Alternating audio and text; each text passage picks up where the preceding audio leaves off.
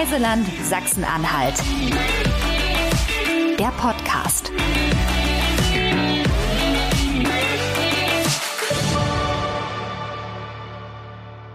Ja, hallo liebe Sabine, schön, dass du da bist. Vielen Dank für deine Zeit. Ja, gerne. Hallo. Sabine, ich darf dich ganz kurz vorstellen. Du bist Ingenieurin für Landschaftsarchitektur, führst seit 1998 im Kloster Michaelstein in Blankenburg Führungen durch und bist für den Kräuter- und auch Gemüsegarten zuständig. Ich glaube, es gibt noch viel mehr zu sagen. Das kannst du selbst am besten. Wer bist du und wie bist du die geworden, die du heute bist? Ah ja, ja, das sind auch viele Fragen. Ja, um, also zum äh, Sein und Werden in Michaelstein hat es angefangen mit einer Stellenanzeige in der Zeit. Ganz außergewöhnlich für meine Branche in der Gartenarchitektur. Da liest man zwar gerne die Zeit, weil man noch Zeit hat, wenn man noch keine Kinder hat. Das war damals der Fall. Aber da hätte ich nie nachgeguckt in dieser Zeitung Zeit. Und das stand da aber drin, weil das Kloster Michaelstein halt immer schon äh, mit der Kultur und eben halt auch mit dieser Zeitschrift, was Kultur angeht, verwebt verbunden war. Und ich hatte glücklicherweise eine Freundin, die mir diese Stellenanzeige geschickt hat, obwohl ich die Zeitung hatte. Okay. Und dann, ja, die hat damals meine Diplomarbeit, die ging wirklich über Kräuter- und Klostergärten. Und die hatte meine Diplomarbeit damals gelesen und auch Korrektur gelesen und hat also im Prinzip dafür gesorgt, dass ich auch eine passende Stelle äh, ja, gefunden habe. Jedenfalls habe ich mich damals drauf beworben und ich habe diese Stelle bekommen. So bin ich dann damals von Osnabrück vom Studium in den Harz gelangt. Ja, und dann mhm. das mit der Stellenausschreibung halt so Stück für Stück äh, habe ich das dann umgesetzt. Das fließt nämlich damals äh, neben dem vorhandenen musealen Kräutergarten einen äh, weiteren musealen Gemüsegarten ähm, zu planen und zu bauen. Ja, und das habe ich dann in den ersten beiden Jahren machen dürfen mit Hilfe und aber auch mit eigener äh, Kraft am Spaten. Ja, und dann haben wir 2000 den Gemüsegarten in Michaelstein eingeweiht. Und der zehn Jahre alte Kräutergarten gab es damals auch schon, den habe ich so schön, wie er damals schon ist, auch weitergepflegt und erhalten. Ja, und im Zehner-Jahresrhythmus haben wir dann weitergebaut. Ja, okay. dann, deswegen gibt's jetzt noch einen dritten Garten, der ist aber im Prinzip an diesem Gemüsegarten dran. Das ist ein kleiner Apfelpfad mit historischen Äpfeln und einer Blumenwiese und eingefasst sind die Wege halt in Lavendel, dass man da. Das ist übrigens in drei, vier Wochen, also oh, Anfang Juli, Mitte Juli haben wir hier ein wunderbar äh, blaues Blüten erfülltes Lavendelband zwischen den Äpfeln. Dann wollen die Leute meistens nicht mehr aus den Gärten raus. Oh, das glaube ich. Ich habe sofort diesen zauberhaften Geruch in der Nase. Ja, also Lavendel, das ist hier auch durchaus meine Leidenschaft. Den pflanze ich sogar privat mittlerweile überall hin. Ah, okay. ja, ist auch eine tolle Pflanze jetzt bei diesen etwas sehr trocken gewordenen äh, Sommern. Also das wächst super im Harz hier. Ah, okay. Ja, Lass uns doch nochmal so grundsätzlich ein bisschen auf so einen Arbeitstag von dir schauen. Wie kann ich mir das so im Wesentlichen vorstellen? Wie läuft deine Arbeit ab? Was genau macht man als Museumsgärtnerin? Wie gehst du einfach so vor, wenn dein, wenn dein Arbeitstag beginnt? Und ja, wie läuft der dann ab? Ja, also mittlerweile habe ich ein durchaus geteiltes äh, Arbeitsfeld. Ich mache ein, einen Teil museumspädagogische Arbeit und im anderen Teil ist es eben die gartenbauliche und gartenplanerische Betreuung hier von der Anlage. Das heißt, morgens komme ich zwischen acht und neun, meistens eher um neun hierher, äh, bekakele mit meinen zweieinhalb oder auch drei Gärtnern, das ist hier ein bisschen unterschiedlich mal so, mal so, äh, den Tagesablauf. Äh, wir gucken uns an, welche Beete dran sind und was schon super ist und ähm, dann machen die ihre Arbeit weiter und wenn Not am Mann ist, bin ich auch wieder mit der Schaufel in der Erde. Und normalerweise ähm, bin ich dann aber meistens dann im zweiten Akt im Büro sozusagen am Bildschirm und plane ja, Museumsveranstaltungen wie Gartenseminare oder Kräuterwerkstätten oder denke mir aus, wie man eine Rosenwerkstatt äh, mit 10, 12, 15 Leuten inhaltlich und äh, auch vom Raum her organisieren kann. Ein großer Teil ist auch gerade im Zeitfenster April bis September, dass hier Schulklassen herkommen und die durch die Gärten gelotst werden und dann bekommen die ja Info direkt an der Pflanze. Die dürfen die Pflanzen anreiben und mit der Nase riechen und wir verarbeiten die meistens dann eben auch noch in Quark oder auch Tee und futtern die auf. Und ähm, aber in diesem breiten Band bin ich im Prinzip am ähm, ja am Wirbeln, bis hin, dass ich eben auch einen Einkauf mache für den Verkauf für unsere äh, Pflanzen, die am Klosterladen oder durch den Klosterladen dann über die Theke gehen. Mhm. Auch Saatgut, ähm, das wird alles durchgecheckt, wie viel noch da ist, wie viel neu von hier direkt nämlich auch geerntet, gesäubert und eingetütet dann über den Tresen an die Museumsbesucher verkauft werden kann. Und ja, Klosterfest mit grünem Markt, so Sachen sind auch mhm. Lieblingskinder von mir. Das sogenannte, ja, das Grüne Museum, das ist nochmal so ein richtiger Aktionstag. Anfang Mai, wo es wirklich nur um Pflanze, Ernährung und Medizin dann geht, mhm. wo wir Referenten einladen. Also Museumsveranstaltungen und eben aber auch Planung im Museum, in den Gärten und so ein bisschen auch über das Museum hinaus die Anlage mit äh, wenigstens ein Auge äh, ja. auch noch dabei sein. Okay, wow, das klingt sehr, sehr abwechslungsreich bei dir. Ja, also typisch wir haben hier früher immer gesagt, im Landespflegebereich, wir sind, äh, wir können alles ein bisschen und nichts richtig. Ich hoffe aber, wir können auch was richtig. Ach, das glaube ich, ich schon. Ja. also den Eindruck habe ich jetzt schon nach diesen ersten Minuten. ja, es ist halt nie genug Zeit. Aber das ist typisch auch, das ist, äh, muss beim Gärtner so sein, aber alle, die mit, mit Gärten zu tun haben, nicht umsonst, nicht umsonst gibt es den Spruch, der Gärtner, der mit seinem Gatten zufrieden ist, der hat ihn nicht verdient. Ja, okay. Ja, irgendwie mit einem Garten, ja, wer wird schon mit einem Garten jemals fertig, ne? Das ist kein Eben, Geheimnis. Das, ja, das, richtig. Da ist kein, kein Ende, das ist immer wieder ein neuer Anfang. genau. Was ist denn so das wirklich Besondere an den Gärten im Kloster Michaelstein? Was ist das Besondere? Ja, an sich, die ganze Anlage hat seinen eigenen Charme. Also Klostergarten ist nie gleich Klostergarten. Jede Örtlichkeit hat allein durch das Gefüge der äh, Klausur und der angrenzenden Gebäude immer sein ganz eigenes, spezielles ähm, Flair. Und Michael Stein hat, was die Gärten angeht, wunderschöne Ausblicke. Also vom Kräutergarten wenn man von der Klausur in den Kräutergarten sich begibt, hat man erstmal diesen Talausgangsaspekt. Man ist umgeben von hohen Bäumen. Im Normalfall machen die Reiher immer noch ein bisschen Musik oder eben auch Buntspechte. Wir haben ja auch einen Blechspecht mal gehabt. Auch der macht hier Rapmusik, nicht nur klassische Musik. äh, klassische cool. Musik ist tatsächlich hier in Michaelstein auch ganz wichtig, weil wir halt auch Musikakademie sind und ähm, der Raum, der direkt am Kräutergarten liegt, ist eben das Refektorium, der ehemalige Speisesaal, und der war bis vor drei Jahren unser Hauptkonzertsaal und wird immer auch noch als Konzertsaal genutzt. Und also wenn alles genial zusammentrifft, ist man im Kräutergarten mit der Wand zum Refektorium und hat gerade irgendwelche äh, ja, musizierende Seminaristen im Gehörgang und hat aber den Blick über die Kräuter, die gerade mit Bienchen und äh, Schwebfliegen dann ja beschäftigen, beziehungsweise die anderen beschäftigen sich mit den Pflanzen dann eben beobachten kann. Das mhm, ist so, voll. also diese, ja, hat so ein bisschen was Märchenhaftes, weil es auch ein relativ kleiner Raum ist, aber mit Ausguck eben. Mhm. Und der Gemüsegarten hat halt einen anderen, anderen Ausguck. Das ist dann mehr in die Landschaft rein. Ihr habt ja auch ganz viel spannende historische Pflanzen. Welche würdest du sagen, sollte man unbedingt mal gesehen haben oder vielleicht sogar probiert haben? Ja, fange ich mal an mit dem Dill, der kein Dill ist, sondern Fenchel. Bei uns sind immer hier die Leute am Fragen, wie machen sie das, dass der Dill so wunderschön groß wird, aber es ist Fenchel.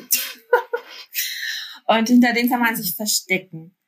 Ähm, und Fenchel kenne ich als kleines Kind immer als fürchterlichen Tee. Und ja, ich habe ihn genau. wirklich gehasst, wenn ich abends die Tür aufmachte von der Küche und da kam der Fenchelgeruch entgegen. Da wollte ich wieder schon zurück, aber ich hatte Hunger und er trieb mich dann doch in die Küche.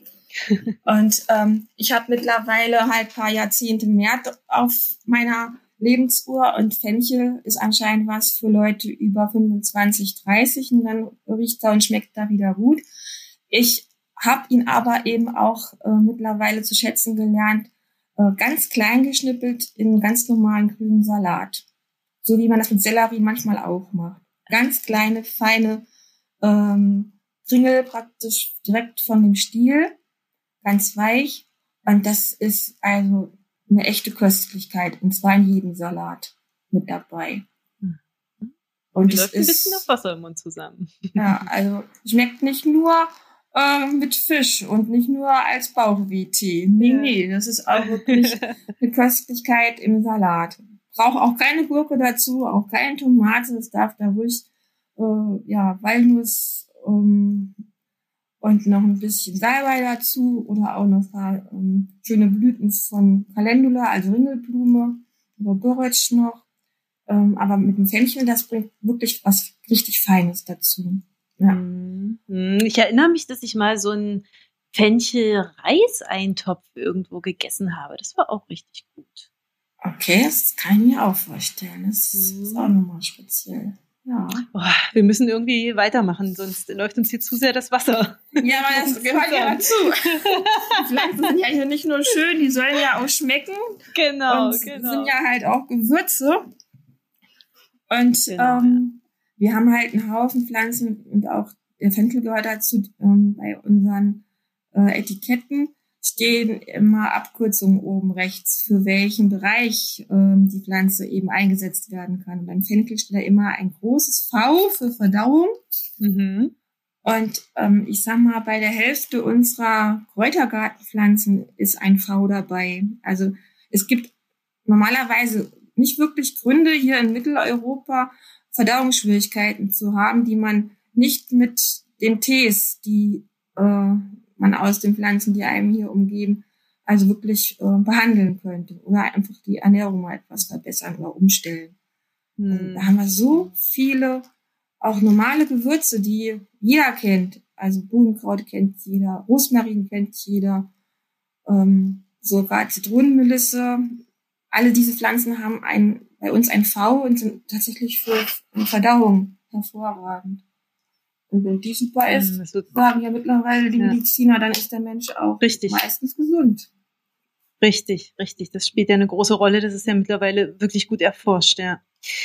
Ich würde da gern mit dir auch noch ein bisschen tiefer reingehen. Was würdest du denn, du denn sagen? Welchen Stellenwert hatte die Pflanzenheilkunde damals und welchen hat sie tatsächlich heute? Also im Mittelalter war die Pflanze fast die einzigste Quelle als Medizin. Mhm.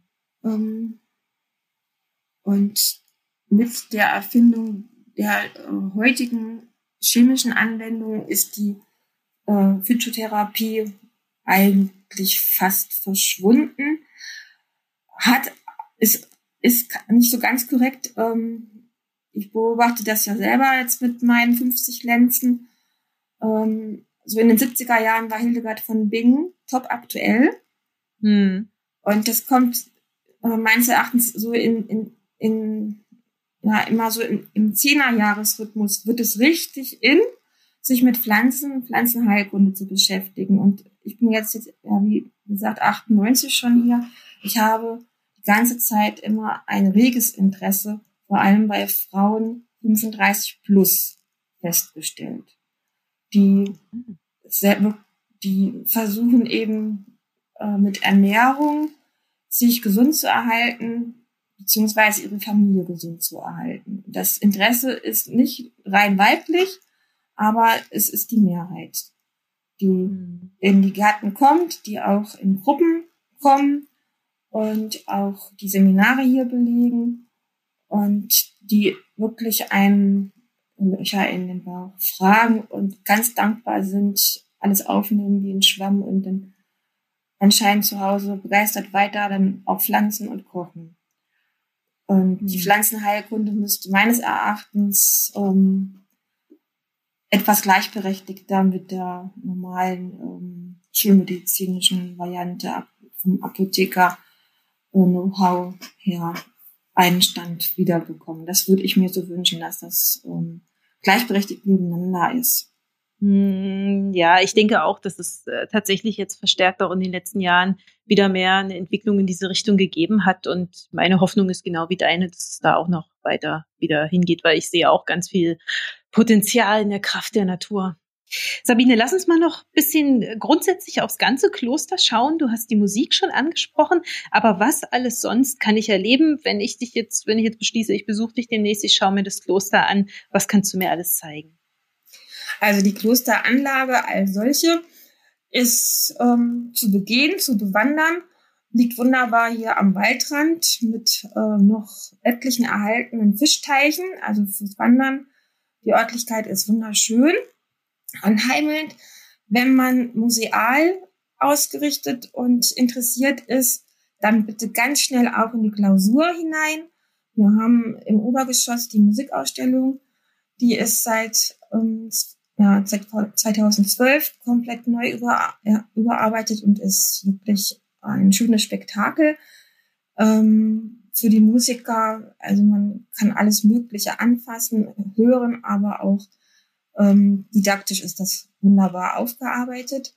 Die Klausur selber ist erhalten, der Kreuzgang ist komplett erhalten, der Kapitelsaal mit seinen wunderbaren Kapitellen und auch der Speisesaal, das Refektorium ist also noch fast wie früher zu bestaunen. Und dann haben wir den Dreiklang perfektionierend ähm, die beiden Gärten, also unsere Klostergärten, Gemüsegarten und der Kräutergarten. Und im Zentrum liegt eben auch noch ähm, der Kreuzhof mit den tollen, durchblühenden roten Rosen, der auch bei unseren Klosterfesten immer das Zentrum auch Festlichkeiten ist. Und das ist eigentlich der museale Dreiklang. Seit letztem Jahr haben wir einen Vierklang streng genommen. Ähm, die Musik hat noch einen weiteren ähm, Bau dazugekommen, unsere sogenannte Musikmaschine von Salomon de Kaus. Das mhm. ist jetzt so die musikalische Linie noch.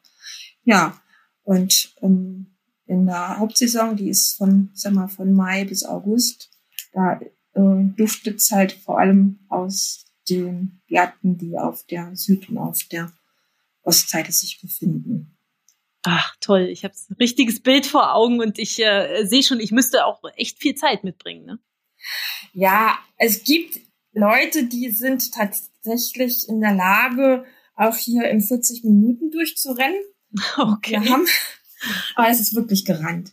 Ja. Ähm, wenn man dann mit Muße durchgeht, braucht man locker zwei bis besser drei Stunden. Und wenn man auch wirklich Zeit mitbringt, äh, sollte man mitbringen, jetzt wo die Rosen noch am Blühen sind, am besten noch ein Buch mitnehmen. Dann kann man sich nämlich hier zwischen die Rosenstöcke auf die Bank setzen und dann auch noch ein bisschen lesen oder auch äh, mit und ohne Handy dann den weiteren Verlauf seines Wochenendes oder seiner Reisezeit während der Woche noch planen. Also das lädt schon ein, Michael Stein lädt ein zum Verweilen, nicht nur zum Durchhasten. Der ist ein bisschen schade.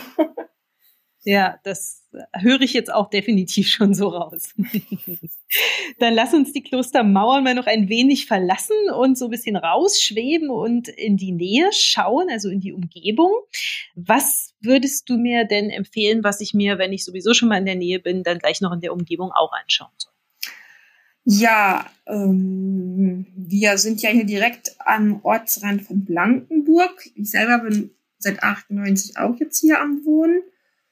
Und ich finde nach wie vor am spektakulärsten, weil am heimeligsten, aber auch am spannendsten die Ecke ähm, der zauberhaften Teufelsmauer, die eigentlich nur himmlisch genial ist und da gibt es zwei Steine, den Großvater und die Großmutter.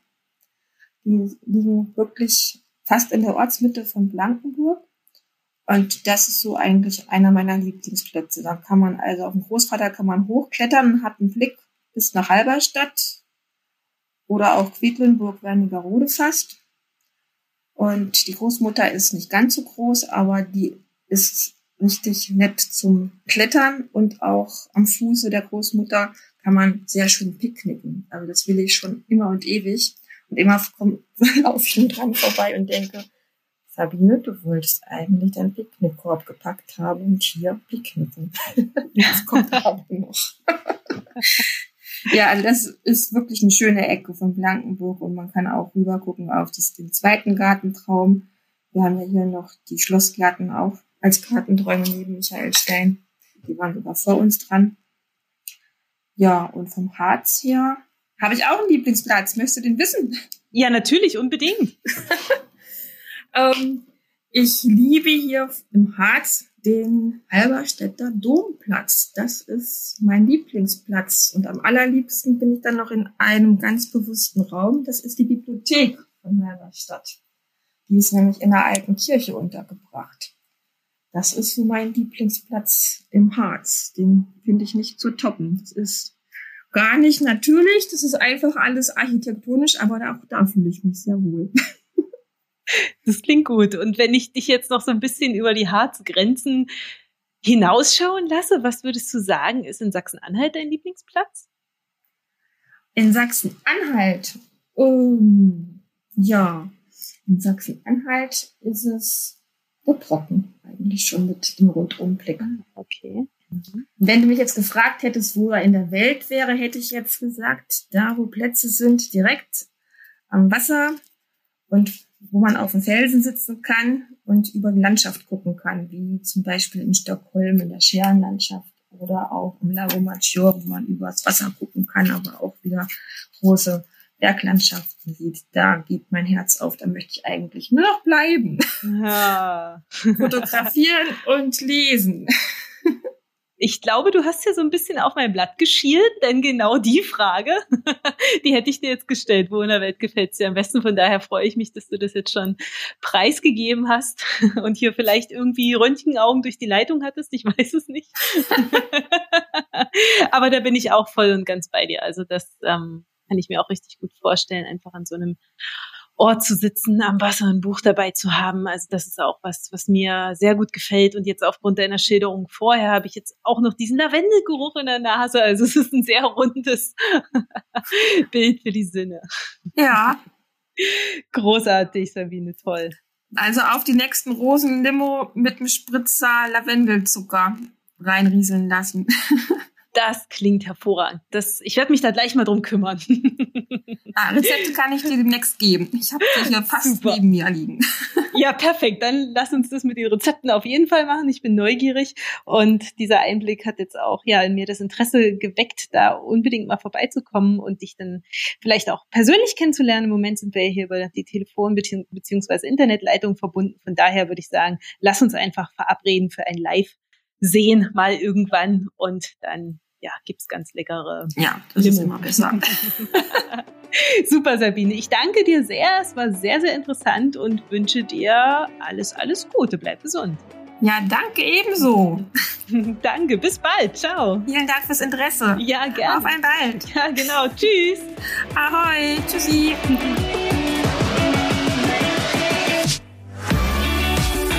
Reiseland Sachsen-Anhalt